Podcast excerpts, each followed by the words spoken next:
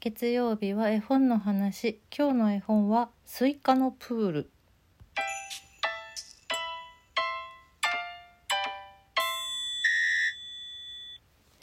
暑いですね。そしてね台風が迫っている地域の皆様は大丈夫でしょうか？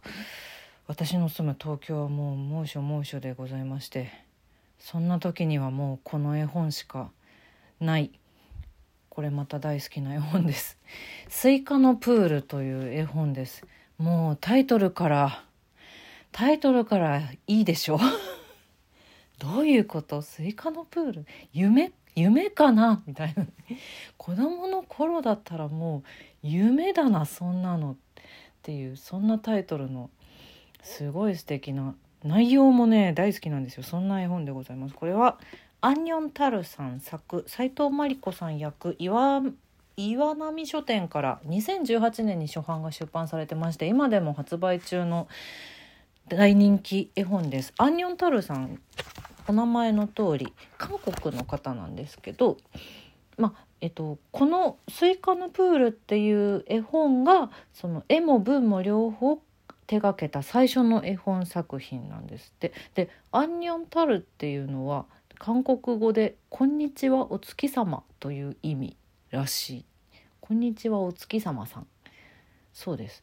であの韓国で本当に今一番人気の絵本作家と言ってもいいのではないかっていうちょっと古い記事だったんですけど去年の記事でそういう記事も見かけて去年新刊が出たんですよね「人参幼稚園」うん、これもとっても素敵なんですが今日紹介したいのはやっぱり真夏なのでスイカのプールこちらでございます。表紙からねもううわーいいねっていう絶対これはいい絵本だねっていう表紙なんですけどすごくシンプルに縦書きでタイトルが「スイカのプール」って書いてあって下にあのー、おっきなスイカを真っ二つに割ったところにこうお風呂のように浸かっている。ゴーグルと水泳帽をかぶった男の子がスイカにこう浸かってるというかプカプカ浮かんでいるというそういう表紙です。でも男の子の左下にスイカの種が描かれてるから間違いなくスイカ。しかしめちゃくちゃ大きい。この少年が人間のサイズだとしたらうーん。どのぐらいだろうな。どんなに小さくても直径15メートルぐらいありそうな 巨大スイカです。だから種もね両手で両手に収まらないぐらいの大きさ。すごいでっかいです。でこれちなみにね日本語だと表紙のタイトル「スイカのプール」の「か」ひらがなの「か」をよく見てください。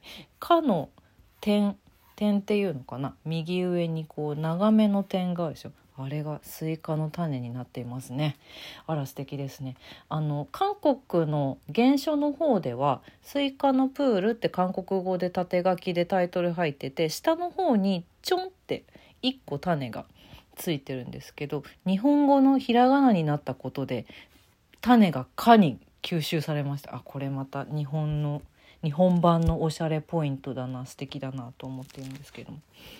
どんな絵本かと言いますと後ろのこの裏表紙にねちょっと軽くあらすじが書いてあるのでこれを読もうと思います。裏表紙にはでっかいでっかいスイカにはしごをかけて登ってきた浮き輪をつけた女の子がまさに今スイカのプールに入ろうとしているっていう絵が書いてあるんですけどもあらすじです。真夏のお日様熱々。スイカはすっかり熟してます。スイカのプールのプール開きです。夏はスイカのプールで思いっきり遊ぼう。楽しい空想を生き生きと描く。韓国の絵本。ということで、うん、岩波書店さんのページもあもっと詳しく書いてありますね。じゃあ岩波書店さんの方だとですね。大きなスイカがパカッと割れたら浮き輪を持って出かけよう。葉っぱのジャンプ台から飛び込んだり分厚い皮で滑り台を作ったりスイカのジュースをパシャパシャさせたり。思いっきり遊んだ一日はあっという間。でも大丈夫。きっと来年もスイカのプールは開くから」というね。子供の楽しい空想を生き生きと描く。韓国の絵本でございます。うん、本当この通りです。なんでしょうね。スイカがプールになったらもうね、なんて楽しいんでしょう。なんて楽しいんでしょうと思うよね。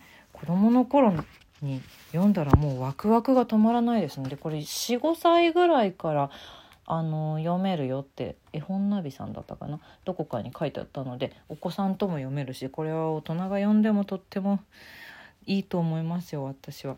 うん、スイカのプールこんなでっかいスイカ本当にあるかねっていうところは最初のうちはちょっと忘れてこの空想の世界に浸りたい。そうそろそろスイカのプール始まったねとかってこうね村のおじちゃんおばちゃんが畑仕事しながら話してるんですよ。しかも隣村はねヤシの実プールやってるらしいんですよ。そっちもちょっと気になるんですけど。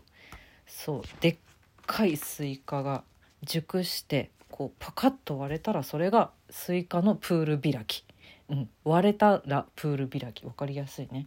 そう。去年は種が多くて泳ぎづらかったからねとかって言ってる。そう。そんな去年の思い出も思い出の絵とかもこうなんだ見開きで描かれたりするんですけどまあそのとにかくまずダイナミックですよね。こんなでっかいスイカがあってそしてしかもそれがプールだなんてしかもさスイカだからさまあなんていうの？もちろんさ深いんだけどさシャリシャリと歩けるのよね。深さは自分で調整ができるのよね。こうなんていうのかな。あの潮干狩りとかをさするちょっとこうなんていうのかな。なんていうの？ああいう場所、うん、あの塩水と海の海水と泥が混ざったあの感じが全部スイカのシャリシャリに変わってるっていう、ね、そういうプールよね。うん、子供たちがだからどんどんどんどんスイカのプールに集まっていくんですよ。そう。お父さんお母さんもね一緒に行ったりとかね。おじいちゃんが。まずまずこの毎年きっと最初に来るんだろうなっていうおじいちゃんが長いつばの麦わら帽子をかぶって種を1個ポンと取ってそこにこうはまってああ冷たいのっていう感じで。プール開き1人目が現れるっていうそこから始まるんですけどそこからこう子どもたちがどんどんどんどん増えてってさっきのあの岩波書店さんのご紹介にもあった通り葉っぱのジャンプ台からこうジャンプして飛び降りたりとかみんなで滑り台作ったりとかそういう感じでスイカがスイカがプールになっているの。でさまあ大人たちはさちょっと何ていうのかなつまんないこと考えちゃうからさスイカのプールなんてベタベタじゃないって思うじゃない？ちょっと残念ながらそんな気持ちにもなっちゃうじゃない？でも大丈夫なの。そんな時にはね毎年ね雲屋さんが来てくれるの。雲。もくもくする雲ね。クラウドの方の雲ね。雲屋さんがね雲パラソルと雨雲シャワーをねあの売りに来てくれるの。雨雲シャワーでこうベトベトとしてしまった体はね洗ってから帰ることができるしどんなに炎天下であっても雲屋さんの白い黙々の雲なんか風船みたいなのに雲が1人分のちょうど影になるぐらいの雲がついてるんだけどこの雲パラソルをつけて遊べば日焼けもそこまで心配ないっていうねこの雲パラソルをつけてスイカのプールでおのおのの楽しみ方するあの人間たちっていう ページがあるんですけどこれ雲パラソル本当にあったらいいのになってすごい思いますよね。うん、だって雲パラソルだからさぶつかったところでさ何て言うの？邪魔にならないのよお互い。わかる？想像して。これ欲しいよな。この風船みたいにこう一人分の影を作ってくれる雲パラソル。こんなねそうもう想像力想像力がどんどんどんどん刺激されるすんばらしい絵本なんですけどこれ多分基本的に色鉛筆で色塗られてるのかなって思うんですけどこの色鉛筆のスイカっていうのがまただからシャリシャリ感がめっちゃ出てるって私は思っててすごくすごくスイカなの。なんていうのかな。シャリシャリ感をこの 2D のイラストでめちゃくちゃ感じるしこのね川の滑り台にこうヒューってみんなで滑って滑ってドブンってこうスイカの実の中に突っ込んでるところとかね。何だろう。売れてるスイカを私たちは知ってるから全部楽しい想像にそれが変わるんだよね。もう楽しくてしょうがない。そしてね日が落ちてだんだんとお迎えが来て最後の子も帰ったらスイカのプールはおしまいですっていう感じでこの絵本は終わりを迎えるんですけど一番最後のページであこれは子供たちの空想の物語だったんだなっていうのが分かるようになってるんです。